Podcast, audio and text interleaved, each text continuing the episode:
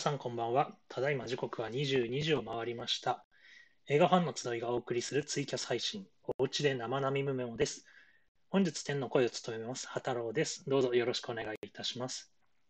えー我々映画ファンの集いは、今年の初めまで東京、大阪にて映画好き同士のトークイベントを開催しておりましたが、現在は定期的にオンラインにてイベントを開催しております。この配信のハッシュタグは、シャープナミムメモですので、ぜひこちらのタグをつけてコメント、感想などツイートしてみてください。今回のトークテーマは、10月公開作何見る会議です。ナミミムのお二人は今月何に注目しているのでしょうか？ということで、イベントで司会を務めているナミコさん、ミムさんとともに楽しくおしゃべりをしていきたいと思います。それでは今夜も始めましょう。映画大好き。お家で話そう。ナミムメモ。何見る何見るなナミコは何見るミムは何見るナミミムは何見る何回言ってみタガタやん噛むかな？やめときましょこれこれテーマ曲ということでいいですか？う。いやマジで失礼しました。ね、マジかよ。はい。ということで、まあ、改めまして、本日のトークテーマは、10月公開作何見る会議です。まあ、これ初めての試みなんですが、えーこの何見る会議では、えー毎月1週目の配信で、その月に公開される作品を紹介しつつ、ナミコさん、ミムさんが見たい作品をピックアップしていきたいと思います。まあだからあれだよね。まずそうあの一応前提として見てうんないものを喋るってことだよね。そうですね。そうですねまあもうすでにね、結構、まあ、ぜ10月前半ですけど、もう公開してるやつありますからね。そうそう。まあ一応資料としては予告編ぐらいしか見てるか見てないかでも結構変わってくるっていうところで。まあ、あと、ものによっては、去年の映画祭で見てるうんっていうのもあるかもしれないですね。ああ、まあでもそこら辺は話してもいいんじゃないの？興味ある、生まれるかもしれないし、聞いてる人。なので、あの、もう一足先に公開日で見ちゃったっていう人は、あの、ネタバレだけはこうちょっと注意しつつ、あの、面白かったよとか、あの、そんな感じでおすすめだよって簡単にこうちょっとコメントをいただけると嬉しいです。ね。いや、しかし10月ね、私見たかったものは結構後ろにずれ込んじゃったからね、あはいのナイル川とか、あのワンダーウーマンもそうやね。そうですね後ろ行っちゃったね。そうそう。だからね、なかなか見たいってものがね、うんあんまりね、ないんですけど、ミムさんはね。最初、はい大本命が先にまだね、向こうに行かれてしまったそう、あの、ふん、ふんって、あの、まあ、ギリ、来年に行ってるものも結構あるからね、10月じゃなくてもね。まあ、でも、なんだろう、ざーっと10月公開見てて気になるのはあれかね、AK47 かな。ね。さっきねこ。れもうね、そう、もうついさっきまで話してて、やさっき気がついたっていう、なんだこの映画っていう。そうそうそう。ミムと思った、私最初気づいて。これって何？なんかすごい映画、え、なんか英語とその、すなんかロシア行きのロシア映画こういうの多くない？その T34 とかさ、強そうなやつ。まあ、兵器の名前だからね。まあ一うん応、これはあれですよね。ロシアの映画ですよね、ミムさん。そうですね。あの、あのロシアに AK47 っていう、なんかあの、アサルトライフルがあるんですよ。このライフルっていうのがね、世界で最も流通してる武器ですね。あの、壊れにくいし、雑に扱ってもいいし、なんかどのパーツ使っても 直せるし、勝手に改造もできるし、なんか、あれなんですよ、この銃、世界で一番人を殺してる銃っていう、って言われてるぐらい流通してるんですよ。世界中で。多分映画好きだったらどっかでは一回見たことあると思います。てかね、大体の映画に出てると思う、これは。テロリストカラシが持ってないニコフという名にピンとくる人はね、映画好きですね。相当ですね。これあの、カラシニコフっていうのはこの AK47 を設計した人ですね。作った人ですね。あ、そうなん人なんだ。私ずっと銃のあの相性だと思ってた、カラシニコフ。いやもうまあ、あれなんです。結構あるんですよ。その武器の名前に人の名前がつくっていうのは。でもカラシニコフさんっていう人が設計して作ったんだけど、まあね、核兵器よりも人殺してますからね。この銃に関してはす。ごいね。ね、で、まあ、それ電気ドラマですね。このカラシニコフを作ったカラシニコフさんの。ちょっと気になりますね。ただ名前がこんなんだから、すげえアクションするのかどうかわかんないけど、ちょっと気になってるよねっていう感じですね。まあでもね、AK47 一度そういう歴史に触れてみるのもいいんじゃないかしら。うですねロシアが作ってるからね、本場かもよ。そうだね。本場だね。本場だよ。どんな風に作ってるか気になります。ただちょっと結構、あの、何公開劇場が限られてますけどうん、なんとかして見に行かなきゃっていうね。うん。ちなみに、ナミコさん何かあります ?10 月ちょっと気になってるよ、みたいな。私はもう結構見てる人も、あの、うん多いと思うんですけど、あの、フェアウェル。これはね、もう待ちに待ち望んで、やっと、これはもうそれこそあの4月公開予定だったのが、あの、ノーン、ノーン、ノーン、ノーン、ノーン、ノーン、ノーンぐらい伸びて、後ろにずれ込んでの9月、あの10月ですか？ね、久しぶりっていう感じで。よ、よ、覚えてたかい？俺のこと？みたいな感じだね。あの、去年のゴールデングローブ賞であの主演のオーク・ワフィナうん。がね、あの、受賞しまして、そう、A24 の新作でございま。す。あの、ざっと、あの、あらすじだけを説明すると、まあ、あの、アメリカに移民をしてきた移民2世の、2世かな ?2 世だっうんたかな移民のあの中国系アメリカ人の女の子が主人公で、あの彼女の中国に住むおばあちゃんがあのもう末期のがんにうんうんうん。なってしまったので、一度あの中国里帰りをします。うん。で、そこでおばあちゃんのそのがんだということを、おばあちゃんのためにもそれを防防ぐうん。と、防ぐつもりの中国の家族と、うん。いや、これはちゃんと正直に言った方がいいっていううん。彼女の意見で、この東洋と西洋の家族観や死生観がぶつかり合うっていうところで、彼女のそのうん。移民としてのね、アイデンティティとかも少しあの揺らいだり、おばあちゃんと話したりして、いろいろ変わったりっていう、まあ、あの家族ドラマになっております。うん。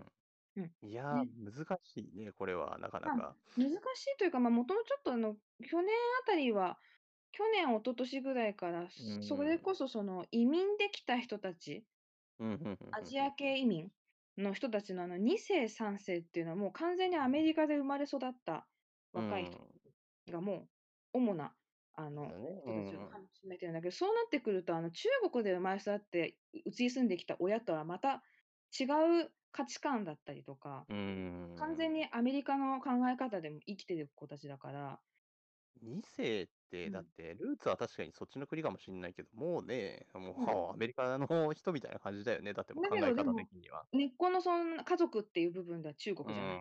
うん、うんうん、そうだね。だからその、やっぱり揺れるよね。うん、また、ちょっとそのほら、あの違う国籍同士の親の中生まれたミックスとは違う、うん、まあ一う応ん純粋なだからね。どちらでもあるじゃん。中国人でもあって、うん、アメリカ人でもあるっていう。だからうんそのなんかそういう、そのなんかの親とのその認識のズレ、うん、お互いお自分たちの家族のことを第一に考えてるけど、そこに対するその考えのプロセスが完全に違う方向からアプローチしてて、それが反発しちゃうっていうのは、うんあの映画だけじゃなくて、実際の話でも結構そういうのは今起きてるらしくて。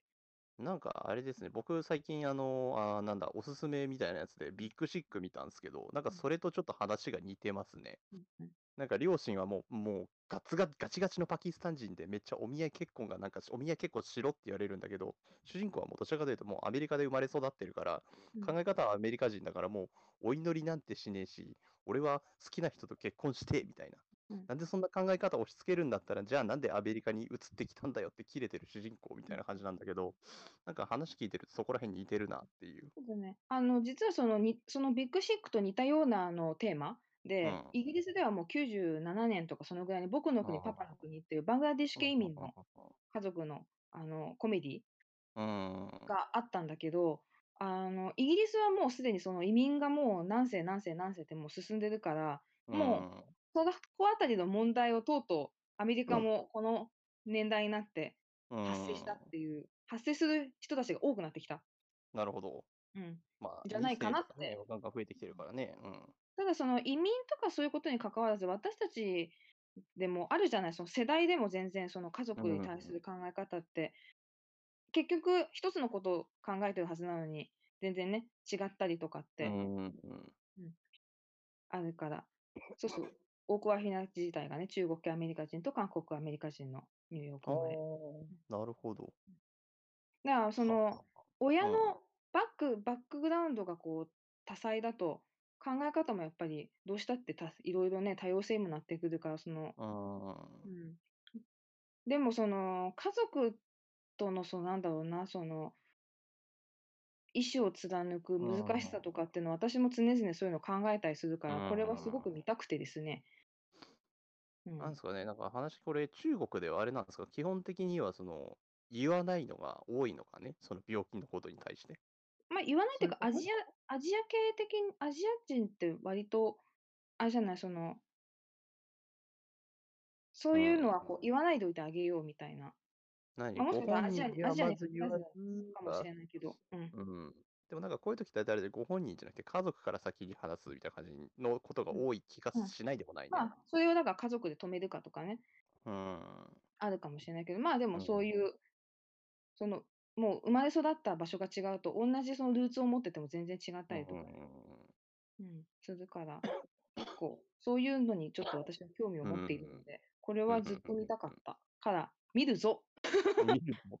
意気込んで見るぞって、もうね、見見るぞ。るぞいって、もう10月2日ですから、もう公開開始してますね。見るぞいと、あとは、もうあれだな、私ちょっとね、今月ね、ものすごくね、見たい映画が多すぎてね、ちょっと体一つじゃ足りないんだけど、はい。分身するじゃあちょっと。とりあえずバーッと作品名だけ教えてもらってもいいですか？えっ、と、えーこちらもあれですね、韓国映画で82年生まれ、キム・ジヨン。はい。うんうんうんまあ、これはね、ちょっと韓国のフェミニズムじゃないけど、その女性のあり方の映画だね。これは見たいです。あとは、あの、2009年に実際は公開してたんだけど、日本では全く公開もされず DVD も出ずで、あうんうんうんの、待望の劇場公開でイギリス映画のアウェイ・デイズ。ほうほう。これは、あの、サッカーの、あの、フーリガン文化の話です。ほう。なるほど。好きそうですね、なるこさんね。ええ酒、暴力、薬物。やべえな。ワイルドすぎだろ。青春映画という風になってます。うんうんうん。ね、あとはもうこれですね、お今年はあの音楽ドキュメンタリーが多い、この秋、とても。で、その中で2つ私はとても楽しみにしているのが、あのディアム・ギャラが As It Was うんうんうん。一つが、これはあのイギリスのロックバンド、オアシスの、そうですね。うん。ね、オアシスのメインにいたあのギャラガー兄弟の片割れの弟、リアルム・ギャラガーの、このオアシスが解散後のこの10年間を、あの、追っ10年たも密着してたんですね。もう10年なんだよね。あそうの、確かに10年か。どちらかといえば、あの、その、いろいろトラブルの絶えないバンドの中でも、ひときわあのトラブルの中心人物だと言われていたのが、このリアム・ギャラガーだったので、まあそトラブル。メーカーって言われてたけど、じゃあ、その 本人からの、本人サイドから見た、うんこのその後のじあの話はどうなのっていう。どうなの？どうなの？と言われましたもんねっていうね。うんだそれを、なんかみんなで追っていこうっていうところで、これはうん UK ロック好きはね、もう見ないとっていう。まあ、あんまり確かに、うんそのメディアに露出するような人じゃないから、確かに見ると楽しいかもしれないね。ね、あの、ただ、あの、見なくてもわかるのは、絶対兄のことは悪く言ってるっていうことだけは見なくてもわかる。ボロクソ言ってんだろ？機絶嫌がいいな対言ってる。。機絶嫌がいいな。対言ってる。推しのチームが勝ってる時だけでしょ？ただ、その、アメリカのロとは違う輝きが UK ロックにはあるので、あの、ちょっとね、ロックンロール系に興味がある方は、これを見てもいいんじゃないかな。これより前の、あのう、んスーパーソニックってオアシスのドキュメンタリーもありま、したね。うんねあとは、あの、ザ・バンド、かつて僕らは兄弟だったっていうドキュメンタリーもこれ公開されます。はいはいはいはいはいはい。それのこは見たい人ザバンドは結構いるじゃないですかねあの国が変わって、アメリカの70年代のロックバンドで、あのまあ、割と、まあ、大御所のバンド、いろんなところでも、まあ、すごいあの有名なバンドではあるんだけど、あの彼らがだんだん、その、硬い結束からドラッグや酒でだんだんボロボロになっていき、あの最後に一度またあのバンドの絆をもう一度ということであの組んだラストツアー、うん。のラストワルツというあのそのバンドのツアーに伴った話をあのバンドメンバーやあの主要人物のインタビューから紐解く物語なんですけどあうんうん。のこれにはそのもともとバンドのラストコンサートこうラストワルツ自体がもともとすでにうん。昔映画になっていて、うんそ。れを撮ったのがあのマーティン・スコセッシなんですよ。はあ。あのもちろん彼のインタビューも登場します、うんうん。うん、でマーティン・スコセッシってあのすごくロック好きで、ね、あの鳴らしてる人なので結構、私正直実を言うとマーティン・スコセッシってあの映画作品もまあ好きなんだけど、うんあのうん音楽ドキュメンタリーの方が好きだったり して。なんだろう、好きなことを、好きなんかすごい突き詰めてる感はあるけどね、この音楽ドキュメンタリー撮ってる時。いやー、でもね、スコセッシは本当にね、あの、全ての映画においてね、曲の使い方がね、抜群にうまい。ああ、まあ、いっぱい知ってらっしゃるからっていうのはあるんですかね。うん、うん、うん。特に私、グッドフェローズでの愛しのレーダーの使い方はあのめちゃめちゃ好きなんだけうん。ど、ぜひあの皆さん聞いてみてください。あのアイリッ。シュ、アイリッシュマンのあの、あのトラックもいいです。戦後のジャそうめちゃめズバンドとか。ちゃ大御所も出てくるみたいですね。ブルース・スプリングスティーンとか、エリック・ねクラプトンとうんか。ちなみにスコセッシさんは今年もまた何か撮ってるそうですよ。また音楽系ですか？ドキュメンタリー系ですか？ええ、ええ、撮ってます。頑張って。なんだろう 頑張ってください。いや、ね、見事にすごい音楽系で固まってますね、なりこさん、今のとね。ころ。あとは、ソフィア・コッポラの新作も楽しみでオございます。ンザロック。ザロック。これはもうあれだね、ポスター見てるけども、ザ・ソフィア・コッポラっていうのはわかるポスターですね、なんとなくオンザロック。もうあの楽しみで私、あの本当にあの浮気症のパパとうん。旦那の浮気が超気になる疑ってばっかりの娘っていう最低限の情報しか入ってないの今。えーローラは順風満帆な人生を送っていると思っていたがって、なるほど。うんああ、なるほどね。まあ、これはなるべく情報は入れないでおこうかなって思ったんだけど、あうん。のソフィア・コッポラの旦那さんが私とても好きなバンドでして、ええフランスのフィでしたっけそうフランスのフィニックスっていうバンドなんですけど、あのはい。マリー・アントワネットからもうあの音楽関わってるんですね。うんで、あのもう彼らがね、とっくのとうにあのオン・ザ・ロックの主題歌をね、4月にも上げておりまして、そうなんです。もう、ええだいぶ早いですね。ごそんなわけで、6ヶ月前倒しでね、主題歌が上がってるっていう。かれこれ私6ヶ月ね、ワクワクしてるから、ちょっとうるうるうるうるうるうるって。劇場の音響で聴けるみたいな感じだね。です。どっちかっていうと私これ超楽しみでございうます。ん。もう映画じゃなくて音楽気に入っとるやん。ねえ。あとその、ミルの方の候補には入ってないけど、ミムさん、あの、スパイの妻もやりますね。あー、あれですよね。賞を取ったやつですはい。よね。ベネチア映画祭の銀銀獅子賞、銀言いにくい。銀銀獅熊ってないね。銀獅子？銀獅賞。受賞です。ねえ、まあ、うんちょっと内容はスパイだけにちょっと気になりはするけど、うーん、これは面白いんですかね 面白いんですかねただ、逆に言えば、あまり何も知らないんであれば、その、うん。賞を取ったということを理由にして見るっていうこともできるよ。いや、だいぶすごいな、それうん。なんか、なんか、あれじゃないですか。海外の賞って結構違うじゃないですか。あの、ヨーロッパの海外の賞、なんかこう、なんだろう、芸術的な作品が多かったりで、うんなかなか、えすごい悪い、まあ、そんな批判してるわけじゃないですけど、僕、合わないやつが多いんですよね、そういうとこって。なんかあの、なんだろうな、その賞を取ったからいい映画っていうよりも、賞を取ったっていうことは、そこの国の人の刺さるポイントはどこだったんだろうって、私、ポイント探しをしながら見ちゃうね。多分絶対面白くない見方だと思うんだけど、あ個人的には私は面白くて好きなの。なるほど や。り方が。うん。だからちょっと迷ってる、スパイの妻。その見に行こうかどうかっていうのね。うん迷ってます。いや、あとなんだろうな、今月みたいな、僕、あれなんですよね。うん、鬼滅の刃か。出た。いや、まあ、ちょ、まあ、一応原作も読んでますし、あのね、あの、アニメも見てるんで、ちょっと気になりはしますけど、IMAX でやるんだって思って。そうですよ。すごいよね。ね、多分あれだよね、し今年 IMAX 公開するような映画がほぼほぼないから、しばらくはもうずっと鬼滅の刃って感じになると思いますよ、本当。鬼滅、鬼滅フェス。鬼滅ですさ、あの、多分ね、映画館はね、もう私、鬼滅の刃がこけたらもうやばいと思いますよ。それぐらい多分命かけてやると思いますよ、映画館側はマ。ジか。いやね、作ってる会社、あの、IMAX、なんなんかたまに、その、なんだ、あの、IMAX でなんで鬼滅の刃っていう言葉も聞くけど、あれなんですよ。作ってる会社がね、UFO テーブルっていう会社さんなんですよ、そのはいアニメ作ってる会社が。で、そこっていうのが、あの、この前や、ようやっと終わったフェイト・ヘブンズ・フィールとか作ってる会社なんですけど、うんうん。なんかね、作画がとにかく動くし、綺麗だし、音もいいしっていう感じで、あの、すごいね、なんか、IMAX 映えするんじゃないかなと思ってるんですよね、この鬼滅の刃、実はアニメなんですけど。だからね、ちょっと気になってはいる。テレビアニメ、そのアニメで IMAX ってあんまりないから、逆にいい機会かもしれない、見に行く。なるほどね。私ね、実はその鬼滅の刃、あの本当にちょっとね、アニメ疎くて、うん。あの、イノシシが鼻から煙を出してるという印象しかなくて。いや、間違ってはいない。いの猪之助ですね、それ登場人物。あれ、なるほどイノシシの皮をかぶってるんですよね猪之助というのがね。そうです。あれのあの、あのお面、お面の下はだいぶイケメンですよ。じゃあ、あの、伊之助を推しとして見ると楽しいかな。いや、全然あり。だと思うよ、それで。黙ったね、あなたちょっと。伊之助。いや、全然ありだと思いますよ。あの、あのね、絵柄結構可愛いけどね、内容結構ダークだから、あの、大人の、だね。なんかね、子供向けってわけでもないような気がするんだよな、鬼滅の刃。うんマジで。だから、全然見られると思うよ、おそらく。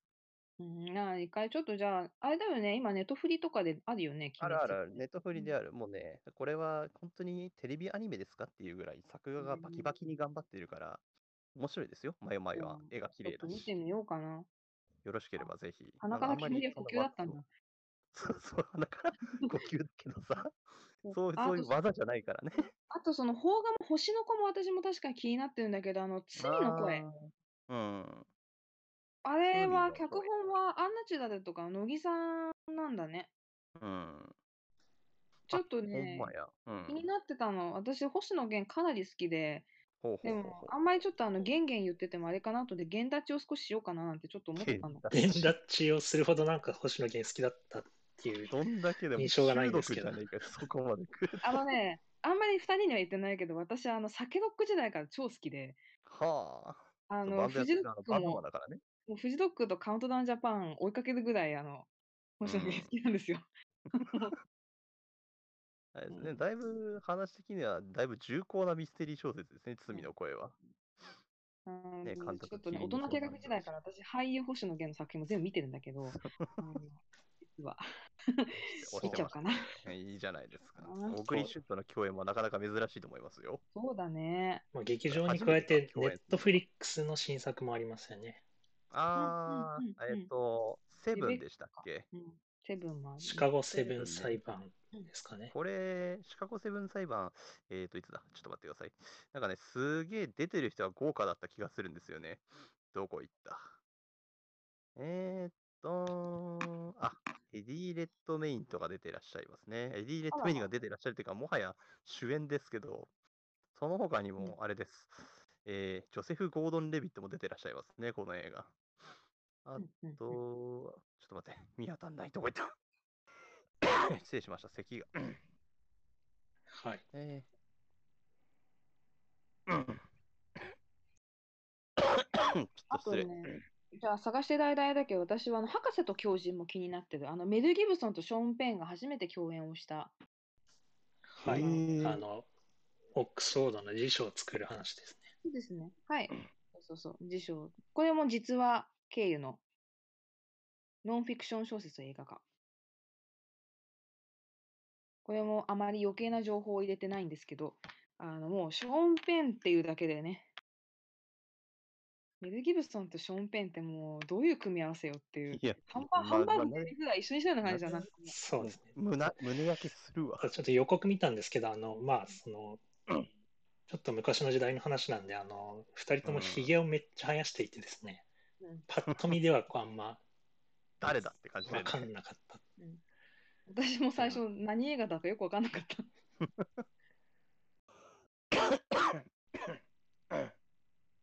みみゆさん、さっきのありました？あ、ちょっと待ってください。えーっと、10月7日ですね、ネットフリックスのやつは。もう、もう公開すぐですけど、すぐっていうか、もはや来週か？あ、そうそう、トロールズもあったね。私の好きそうなトロールズ。私トロールズ好きだよ。そうあったあったあった。トロールズえーも音楽関係だけど、あれは大人も子供も楽しめる映画ですよ。主演もアナ・ケンドリック、ジャスティン・ティンバレーク。今回メアリー・ジェイ・ブライジもいる。あれですね、あの、セブン見つかりましたわ。あのうん、やっと。はいあれですね、あの、監督がソーシャルネットワークとかマネーボールのアーロン・ソーキンですね、監督が撮ってらっしゃるのは。うんなベトナム戦争の抗議運動から逮捕・起訴された7人の男の行方を描いた実録ドラマとのことなんですけども、なんでこんなに俳優陣豪華なのに話題になんねんだって感じですね。あの、エディ・レッドメインが主役、ジョセフ・ゴードン・レビット出てる、マイケル・キートンも出てる、ジェレミー・ストロングとかいろいろ出てますね。多分、局地的に刺さる面々だからじゃないかな。ね、あの、すごい役者が豪華なだけに内容がちょっと地味かもしれませんね。失礼かもしれないですけど、まあ、実話が元ですね、この映画。うんうんただ、役者陣が役者陣だから、すごい演技で見せてる系、見せてくる系の映画だと思うんですけどね。うん好きな人は好きだと思う。ネットフリックスだけですね、今のところ配給が。かね。はい。ということで、まだまだ新作はたくさんあると思うんですが、ここでお時間となってしまいました。意外と早い。意はい外と早いね。25分でさ。ということで、皆さんに我々映画ファンの集いの活動をお知らせしたいと思います。えこれまで東京、大阪にてリアルトークイベントを開催していた映画ファンの集いですが、現在はレモというインターネットサービスを利用したオンラインイベントを無料開催しております。次回の開催は今月10月24日土曜日の15時からボリューム11、11回目を予定しております。こちらの参加申し込みは絶賛受付中ですので、よろしくお願いいたします。よろしくお願いしおます。願いします。お待ちしてます。はい。そちらの詳細や、えー映画ファンの集いについては、イベントアプリ PTX や、えー我々の公式 Twitter アカウントをチェックしてみてください。また、イベントの他には本日のように毎週末ツイキャス配信、生並みメモをお届けしています。ツイキャスでお聞きの方はサポーター登録、YouTube でお聞きの方はチャンネル登録のほど何卒よろしくお願いいたします。よろしくお願いしよろますしくお。願いします。あの、なんかこう、下に出てる感じで指をさす動きみたいなね、よくやるやつ。ね、変わらずコメントもお待ちしてるよ。お待ちしてます。ね、コメントね、結構、あれです、拾いますからね。ね、こうやってやってくれるすごい助かる。楽しい。そうですね。あのはいそしてこの生並みメモ次週の配信は10月はい11日日曜日、時間は同じく22時頃からの予定です。次回のトークテーマは家族を描いた作品です。はい。まあ、家族、家族はまあみ皆さん誰にでも、まあ、いるとは思うんですが、まあ、血がつながってるだけが家族ではないかなとは個人的に思うので、はあはあはあまあ、そういった作品も取り上げていただければなと思います。かしこまり。いろんなのありますね、たくさん。ね私、パッと思いつくの大体洋画なんですけどね、他も調べておかないと。まあ、ちょっとフェアウィルの感想も含めていろいろ話せたらなと思います。来週まではいに見ておければそうですね、家族ですからね。はい。はい。また、映画ファンの集いのツイッターアカウントでは、スタッフが映画に関連した企画を持ち回りで投稿しておりますので、ぜひそちらもチェックしてみてください。それではまた次週もお会いしましょう。ありがとうございました。ありがとうございました。おやすみなさい。